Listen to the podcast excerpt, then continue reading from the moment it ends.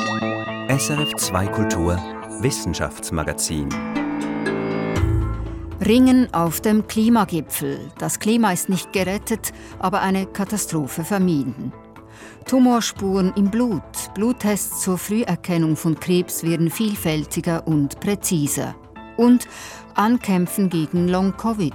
Forschung unter Hochdruck gegen ein Syndrom und dessen Eigenarten. Das ist der Inhalt der nächsten halben Stunde hier im SRF Wissenschaftsmagazin. Am Mikrofon Katharina Bochsler. Schön, dass Sie dabei sind. Kohle, Öl und Gas heizen das Klima an. Der Abschied von diesen fossilen Energieträgern stand dann auch im Brennpunkt der diesjährigen Klimakonferenz in den Vereinigten Arabischen Emiraten, einem Staat notabene, der mit Öl und Gas sein Geld macht. Doch der Ausstieg wurde nicht beschlossen, entgegen erster Textentwürfe. Viele Ölstaaten legten sich quer, allen voran Saudi-Arabien.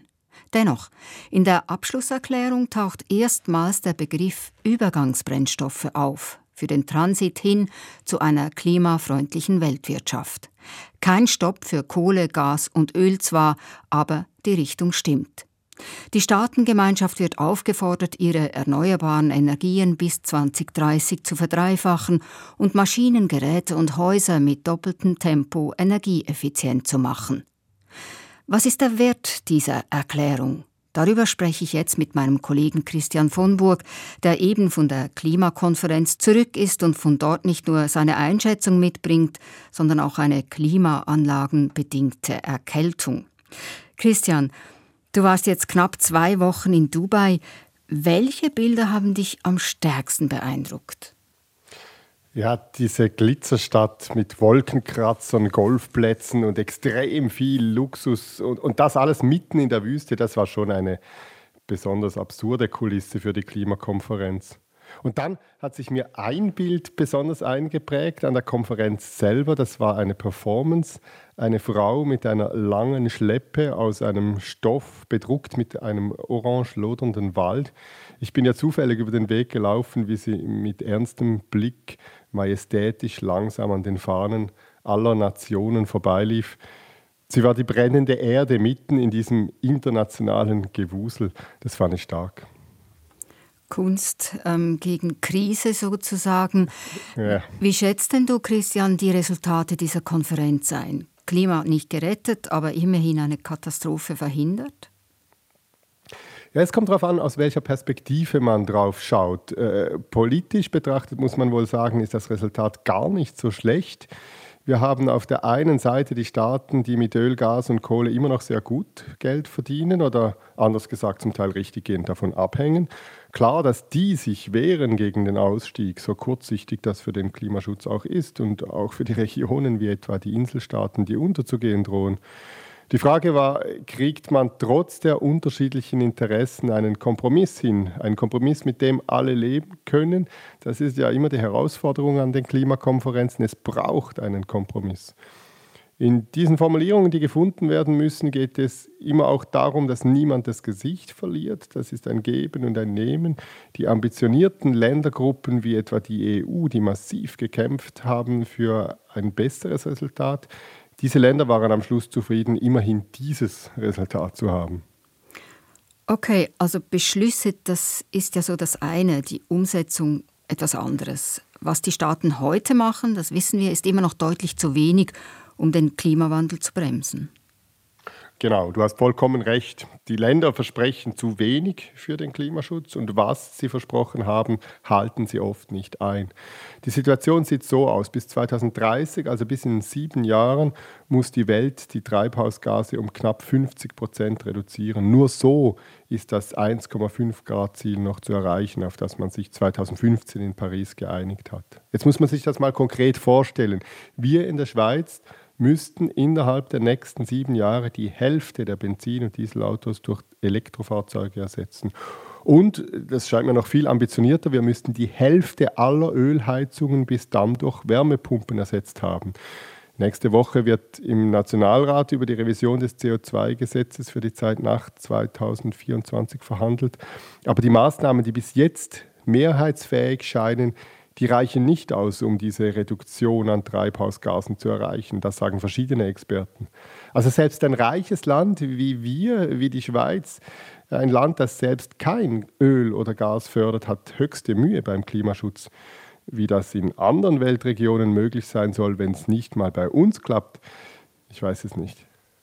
Also zum Beispiel in Ländern wie den Golfstaaten, deren Wohlstand ja an Öl und Gas noch immer sehr stark gebunden ist. Ja, genau. Ich, fand das sehr eindrücklich in Dubai zu sehen, äh, wie dort mit Energie umgegangen wird. Die meisten äh, der gläsernen Wolkenkratzer sind sehr, sehr schlecht isoliert. Das heißt, sie werden von der Sonne aufgeheizt und im Sommer ist es draußen bis zu 50 Grad warm da unten. Man muss sich mal die Energie vorstellen, die zum Kühlen all dieser Häuser gebraucht wird. Die brauchen ein Gebäudeprogramm, das noch viel umfassender sein muss als bei uns. Aber ich denke jetzt nicht mal nur an Dubai, ich denke vor allem auch an die vielen Entwicklungs- und Schwellenländer in Afrika oder Asien, vor allem die, die Öl oder Gas entdeckt haben. Aus ihrer Sicht ein Schatz, mit dem sie reich werden könnten. Aber sie dürfen diesen Schatz nicht heben, weil äh, vor allem wir im Norden schon zu viel Kohle, Gas und Öl gefördert haben. Das heißt, diese Staaten müssen irgendwie entschädigt werden. Es braucht einen gerechten Übergang in die neue Energiewelt, auch für sie. Da geht es dann um Zahlungen und da wird es schwierig. Wie diese Staaten entschädigt werden, das ist noch nicht klar. Nein, da sind noch sehr viele Fragen offen. An dieser Klimakonferenz wurde zwar gleich zu Beginn der Klimaschadensfonds aktiviert, also ein Fonds, aus dem ärmere Länder entschädigt werden sollen, wenn sie unter einer akuten Klimakrise, also einer schlimmen Überschwemmung oder einer großen Dürre gelitten haben. Aber die gesprochenen Gelder, das ist absehbar, die reichen auch da nirgends hin. Und dann gibt es weiter einen Fonds zur Anpassung an den Klimawandel. Der ist zwar schon längst beschlossen, kommt aber nicht zum Fliegen. Nächstes Jahr an der Klimakonferenz in Baku, da wird es schwergewichtig um diese Finanzfragen gehen. Und sobald es ums Geld geht, wird es emotional und wohl noch schwieriger. Das sind nicht wirklich gute Aussichten. Gibt es auch Lichtblicke? Ja, die gibt es. Äh, bemerkenswert fand ich den Fall Kolumbien. Kolumbien lebt heute zu einem beträchtlichen Teil vom Export von Kohle und Öl. Kolumbien aber hat angekündigt, es werde aus den fossilen Energien aussteigen, so denn die anderen mithelfen und einen gerechten Übergang ins neue Energiesystem ermöglichten. Und dann als zweites vielleicht noch äh, war ich ein riesiges Solarkraftwerk anschauen in der Wüste, etwa 50 Kilometer südlich von Dubai. Da wird auf Quadratkilometer großen Flächen Solarenergie erzeugt und zum Teil auch bereits in grünen Wasserstoff umgewandelt. Der Wasserstoff wiederum wird als Speicher genutzt und künftig auch als Kraftstoff exportiert. Und diese Technik wird viel früher als erwartet marktfähig, sagen die Fachleute. Das macht doch zuversichtlich, finde ich. Heiße Debatten und kühles Taktieren am Klimagipfel in Dubai, das waren Einschätzungen von Christian von Burg zu den Ergebnissen des Weltklimagipfels. Herzlichen Dank, Christian von Burg, für deine Einschätzungen. Und wenn Sie mehr wissen wollen zum grünen Wasserstoff aus der Wüste, hören Sie den Podcast Trend von der SRF Wirtschaftsredaktion. Und jetzt ist Remo Vitelli hier bei mir im Studio. Remo, du bringst eine Auswahl an Meldungen aus der Welt der Wissenschaft mit. Zuerst Neues zum Thema Krebsdiagnose. Krebs zu erkennen ist ja in vielen Fällen sehr aufwendig und viel zu oft wird Krebs erst spät oder eben zu spät entdeckt. Die Hoffnung liegt deshalb darin, Krebs möglichst früh vielleicht mit einem Bluttest zu erkennen. Und genau da ist nun Forschenden in der Schweiz ein Erfolg gelungen. Am Paul-Scherrer-Institut PSI konnten sie mit einer neuen Methode gesunde Menschen von krebskranken Menschen mit einer relativ hohen Genauigkeit unterscheiden. Und wie funktioniert die Methode? Bei Krebspatienten ist es so, dass sich in manchen Blutzellen der Zellkern verändern kann. Das konnten die Forschenden am PSI nun nutzen. Sie untersuchten dafür das sogenannte Chromatin. Das ist das Material, aus dem die Chromosomen bestehen, eine Art Knäuel von DNA und bestimmten Proteinen. Mit einem Fluoreszenzmikroskop erstellten sie eine große Menge von Bildern der Chromatinknäuel und diese Bilder fütterten sie einer KI, einer künstlichen Intelligenz, Und die lernte dann bestimmte Muster zu erkennen, die auf Krebs hinweisen. Nun ist ja bekanntlich Krebs nicht gleich Krebs. Ist es denn möglich, mit der Methode auch verschiedene Krebsarten zu unterscheiden? Offenbar ja, ja. Man kann die Art der Tumorerkrankung erkennen, also ob es sich um ein Melanom, ein Gliom oder etwa um einen Kopf-Hals-Tumor handelt. Und das sei das erste Mal weltweit, dass dies gelang, sagen die Forschenden am PSI. Das klingt jetzt nach einem echten Durchbruch. Ist es das denn auch? Man muss da schon etwas vorsichtig sein. Die aktuelle Studie baut auf nur eine kleine Anzahl von Probandinnen und Probanden. Es braucht also noch viel mehr Forschung dazu. Es sei noch viel zu tun, heißt es auch vom PSI selbst. Aber wie zukunftsträchtig sind denn solche Bluttests zum Erkennen von Krebs eigentlich? Wann kommen die zum Beispiel auch in die Praxis? Gibt es da irgendeinen Zeithorizont? Das habe ich Roger von Moos gefragt, einen der führenden Onkologen in der Schweiz. Und er sagt, ja, da kann man wirklich darauf hoffen. Es wird bei weitem nicht nur am PSI an solcher Forschung gearbeitet, da wird weltweit sehr viel gemacht. Bluttests sind im Moment in verschiedenen Technologien, in verschiedenen Ländern sehr en vogue. Das heißt, es gibt bereits sehr viele Resultate für die Früherkennung innerhalb vom Blut. Und hier ist jetzt auch vom Paul Scherrer Institut in einer nochmals etwas anderen Technologie etwas in diese Richtung bewegt worden. Und ich persönlich bin überzeugt davon, dass dies die Zukunft ist. Wann genau die Zukunft in der Routine beginnt, das ist noch ein bisschen offen. Es ist sicher nicht morgen. Noch nicht morgen also, aber in vielleicht fünf Jahren könnten erste solche Bluttests soweit sein, dass man sie in der Praxis anwenden kann, sagt Roger von Moos. Dann eine Meldung passend zur Jahreszeit. Wo liegt wie viel Schnee? An der ETH Zürich wurde eine neue, sehr genaue und effiziente Methode entwickelt, um das herauszufinden. Bisher ist es nämlich so, dass der Schnee an 400 Messstationen in der Schweiz noch von Hand, also mit dem Maßstab, gemessen wird. Wie in der guten alten Zeit. Und wie funktioniert denn die neue Methode? Das funktioniert mit Satellitenbildern, sehr genauen topografischen Daten und künstlicher Intelligenz. Satellitenbilder alleine verraten ja meist nur, wo überhaupt Schnee liegt. Wie dick die Schneedecke ist, sieht man daraus natürlich nicht. Wenn man aber das Gelände sehr genau kennt, ist sehr viel mehr möglich. Man kann zum Beispiel schattige Stellen vergleichen mit solchen, wo die Sonne darauf scheint, wo der Schnee also schneller schmilzt. Und das lässt Rückschlüsse zu auf die Dicke der Schneedecke. Es ist also erst einmal eine Schätzung zwar, und nun haben die ETH-Forschenden Unmengen solcher Schätzungen immer wieder verglichen mit realen Messungen und so ihre KI trainiert. Und mittlerweile sei die so präzis, dass sich eine Messung eigentlich erübrige. Und jetzt noch eine Meldung, die wirklich nachdenklich stimmt. Noch nie wurden weltweit so viele publizierte Forschungsarbeiten zurückgezogen wie dieses Jahr. Mehr als 10.000 Papers landeten sozusagen im Schredder. Aber woran liegt das denn? Merken denn die Forscherinnen und Forscher selber, hm, ich habe da nicht gut gearbeitet, da ist was falsch? Das kommt schon auch vor und klar, das dürfte nicht sein. Aber der Grund für diese Flut von zurückgezogenen Arbeiten ist perfider. Die allermeisten der zurückgezogenen Arbeiten waren nämlich gefälscht, einfach erfunden. Und wer macht sowas? Also man kennt das ja schon, aber wer macht das auch in diesem Umfang? Ja, da steckt eine regelrechte kriminelle Industrie dahinter. Es gibt Firmen, die professionell am laufenden Band wissenschaftliche Papers produzieren und dann versuchen, diese in Fachzeitschriften unterzubringen. Und zu oft gelingt es ihnen. Und so verdienen die richtig Geld damit. Man spricht von sogenannten Paper Mills, also Papiermühlen. Und was für Kundschaft haben diese Paper Mills? Das sind vor allem Leute in der Ausbildung zum Mediziner, zur Medizinerin. Und zwar sind viele davon aus China. Das Problem liegt in den Strukturen da. Besonders in China verlangen die Universitäten von ihren Studierenden und Doktorierenden eine große Anzahl von Publikationen, damit die überhaupt ihren Abschluss machen können. Aber viele stehen ja auch schon im Berufsleben, Praxis, zum Beispiel im Spital, gehört ja auch zur Ausbildung. Und die Arbeitsbelastung da ist sehr hoch. Die haben also meist gar keine Zeit für eigene Forschung, für die Auswertung und die Publikation ihrer Forschung.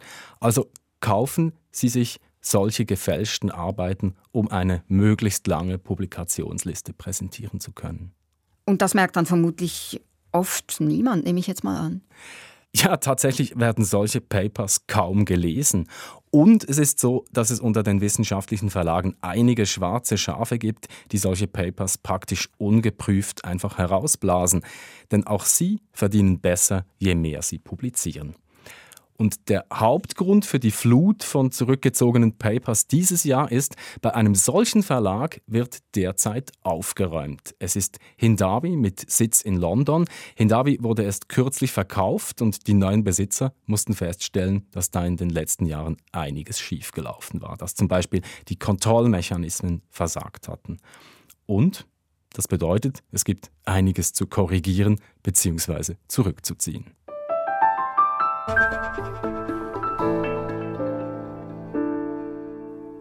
Ein junger, unternehmungslustiger Mensch kommt nur noch mit großer Anstrengung aus dem Bett oder ist an manchen Tagen selbst zu schwach, um eine Gabel zu halten. Die beste Freundin kann sich kaum noch konzentrieren, schläft schlecht und vergisst viel. Alles ist anders als früher, anders als damals vor der Covid-Infektion. Long-Covid ist für Außenstehende oft rätselhaft. Für Hunderttausende von Menschen weltweit sind diese Folgen einer SARS-CoV-2-Infektion aber Realität. Manche Betroffene leiden so schwer an diesen Langzeitfolgen, dass sie kaum mehr ihren Alltag bewältigen können. Wie die verschiedenen Symptome in unterschiedlichen Ausprägungen zusammenhängen, das ist bis jetzt unklar. Forschende an Hochschulen und in der Industrie arbeiten mit Hochdruck daran, die Mechanismen von Long-Covid zu erschließen. Und es gibt Fortschritte. Bereits werden erste Medikamente getestet, die an den Ursachen des Syndroms ansetzen. Irin Dietschi berichtet über die neuen Therapieansätze und die Hoffnungen, die insbesondere Betroffene darauf setzen. Wenn ich etwas erklären will, dann kommen die Worte nicht. Oder ich habe Mühe mit Lesen, dass ich, dass ich das Gefühl habe, ich sehe es verschwommen. Ich kann, ja, ich kann mich dann auch nicht mehr konzentrieren. Das ist Susanne Rieser. Sie ist 51, kaufmännische Angestellte, zurzeit arbeitsunfähig, alleinstehend. Ich bin eigentlich ein Mensch, der sehr spontan ist oder war. Und das kann ich zum Beispiel nicht mehr. Ich kann nicht mehr spontan an einer Freundin sagen, komm, wir gehen einen Kaffee trinken. Der Körper mag dann einfach nicht mehr. Im Frühling 2022 hatte sie sich mit Corona angesteckt. Anfänglich hatte sie nur Mühe mit Atmen. Dann wurde es schlimmer. Im Spätsommer stand fest, Susanne Rieser hat Long-Covid. Bis heute, mehr als anderthalb Jahre später, leidet sie unter den Beschwerden. Das eine ist eben immer noch mit dem Schnaufen Schwierigkeiten. Also so schwer schnaufen, angestrengter schnaufen. Ich habe einen massiven Haarausfall. Ich habe massive Gelenkschmerzen. Und sobald ich ähm, zu viel mache, dann reagiert mein Körper. Man kann sich das vorstellen wie eine Batterie, die einfach nicht mehr ganz auflädt. Long-Covid ist ein sogenanntes Syndrom keine klar identifizierbare Krankheit, sondern eine Kombination vieler verschiedener Symptome. Diejenigen, die Susanne Rieser für sich beschreibt, sind jedoch gemäß der Weltgesundheitsorganisation WHO die häufigsten, nämlich Fatigue, also Erschöpfung, Kurzatmigkeit und kognitive Beeinträchtigungen, wie zum Beispiel sich nicht konzentrieren können.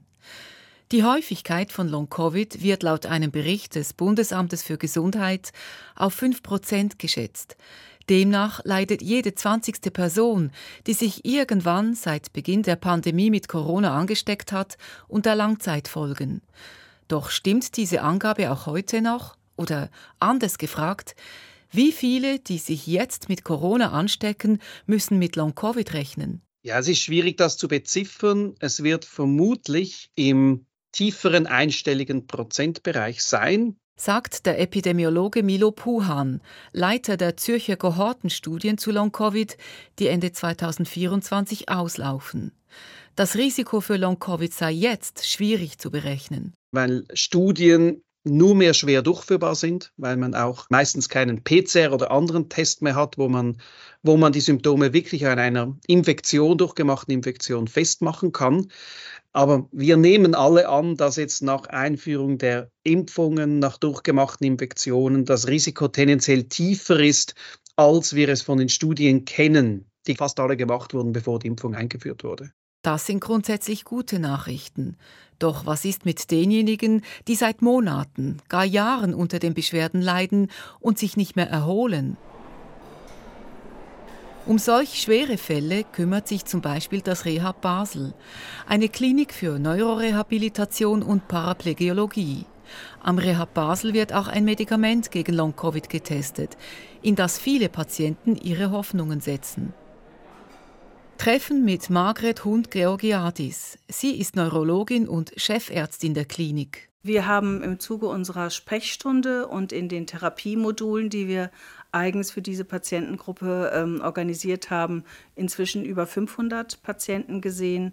Und wir haben über 200 Patienten unabhängig davon gescreent in unserer Studie. Das heißt, wir haben wirklich eine Reihe von Betroffenen gesehen und die Symptome wirklich sehr, sehr authentisch gehört.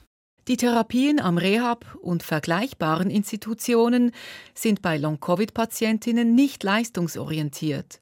Es sei nicht das Ziel, die alte Form wiederherzustellen, erklärt Margret Hund-Georgiadis. Bei den äh, Post-Covid-Patienten geht es wirklich eher um Energieressourcen. Sprich, ich muss lernen und das ist wirklich schwierig, mit dem Maß an Energie äh, am Tag auszukommen. Das ist ungefähr so, als hätten Sie eine Literflasche zur Verfügung am Tag und müssten die sich über den Tag einteilen und nicht gerade alles in einem Rutsch leeren. Nach den bisherigen Erfahrungen am Rehab und auch in anderen Kliniken erholt sich nur eine von zehn Personen von lang anhaltenden Beschwerden. Doch das könnte sich ändern. Zu Long-Covid wird rege geforscht, um den Ursachen des Syndroms auf die Spur zu kommen. Es gibt diverse Theorien. Für Margret Hund-Georgiadis und auch andere Fachleute indes ist klar, welcher Ansatz sich durchsetzen wird.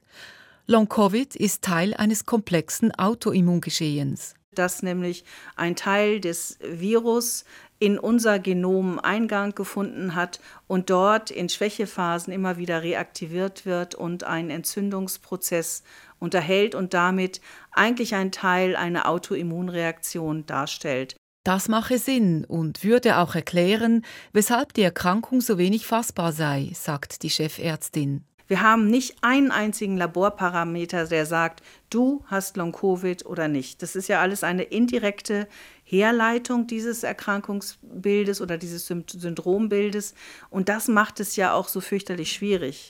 Das Rehab ist eines von fünf Schweizer Studienzentren für die Testung von Temelimab, der Genfer Firma Genero.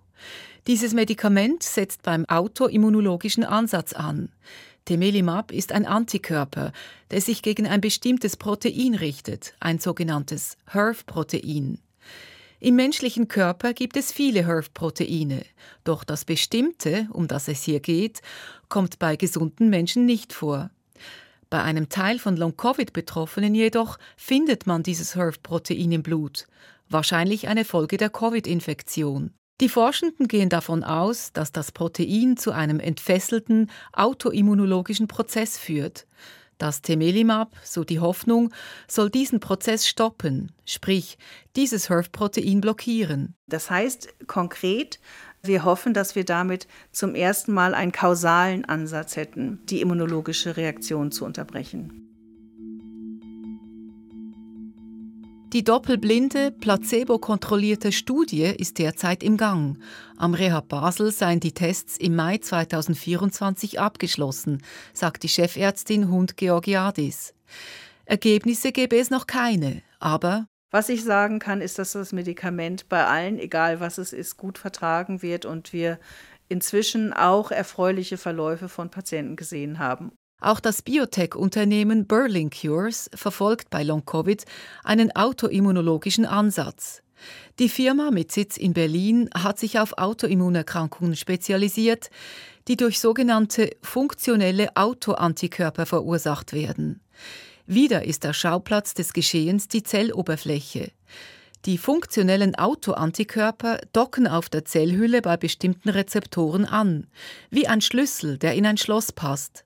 Sie hätten starke Hinweise, dass dies bei Long-Covid der Fall sei, sagt Axel Mescheder, medizinischer Direktor von Berlin Cures. Die funktionellen Autoantikörper richten sich gegen diese Rezeptoren und aktivieren sie und beeinflussen damit die Zellfunktion in einer Weise, wie das physiologisch nicht vorgesehen ist. Und über diesen Mechanismus können Krankheiten ausgelöst werden, zum Beispiel auch Autoimmunerkrankungen. Autoimmunerkrankungen wie eben Long-Covid. Berlin Cures hat einen Wirkstoff entwickelt, der solche Prozesse stoppen kann. Er heißt BC007. BC007 kann man sich vorstellen wie einen kleinen Antikörper, es ist ein sogenanntes Aptamer, das in der Lage ist, an diese Autoantikörper zu binden und sie zu neutralisieren. Das bedeutet, die Autoantikörper büßen ihre schädliche Funktion ein. Doch da sei noch mehr, sagt Axel Mischeder. Ganz offensichtlich gibt es einen Mechanismus, der verhindert, dass dann weiter neue Autoantikörper äh, entwickelt werden. Und das ist eine sogenannte Runterregulierung oder Downregulation, äh, die dazu führt, dass der Krankheitsverlauf abflacht. Vier Erstversuche im Jahr 2021 waren erfolgreich. Nun muss ich weisen, ob das Medikament bei Patienten tatsächlich wirkt.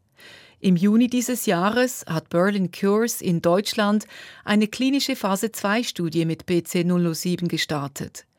Inzwischen sind weitere Studienzentren in Europa dazugekommen, so auch zwei Spitäler in der Schweiz. Axel Mescheder gibt sich hoffnungsfroh. Nicht alle Long-Covid-Betroffenen hätten diese funktionellen Autoantikörper im Blut, aber für die, wo das der Fall ist, besteht hier sicher die berechtigte Hoffnung, dass wir auf einem guten Weg sind, einem erheblichen Teil der Patienten zu helfen. Zum Schluss noch einmal zurück zu Long-Covid-Patientin Susanne Rieser. In der Rehabilitation hat sie gelernt, mit ihren Beschwerden besser umzugehen. Hoffnung auf Heilung macht sie sich zurzeit keine, aber Wünsche für die Zukunft hat sie schon. Dass wir einen Knopf finden, um das abstellen und ich einfach wieder ja, eben meine Hobbys könnte ausüben oder auch einfach nur schon nicht so geplant durch den Tag muss gehen, dass ich einfach kann frei entscheiden was habe ich jetzt Lust, was habe ich Kraft. Das wäre schön. Die Hoffnung nicht verlieren, auch wenn der Ausknopf gegen Long-Covid noch gesucht wird. Das war ein Beitrag von Irin Dietschi. Und wenn Sie gern mehr zum Thema erfahren möchten, in der neuesten Folge unseres Podcasts Kopf voran können Sie das Gespräch mit Rehableiterin und Long-Covid-Forscherin Margret Hund-Georgiadis in voller Länge nachhören. Kopf voran, der Podcast der SRF Wissenschaftsredaktion auf srf.ch und allen anderen Podcast-Plattformen. Sie dürfen ihn auch gerne weiterempfehlen. Und damit geht das Wissenschaftsmagazin für heute zu Ende. Redaktion dieser Ausgabe Irin Dietschi, Moderation Katharina Bochsler. Das war ein Podcast von SRF.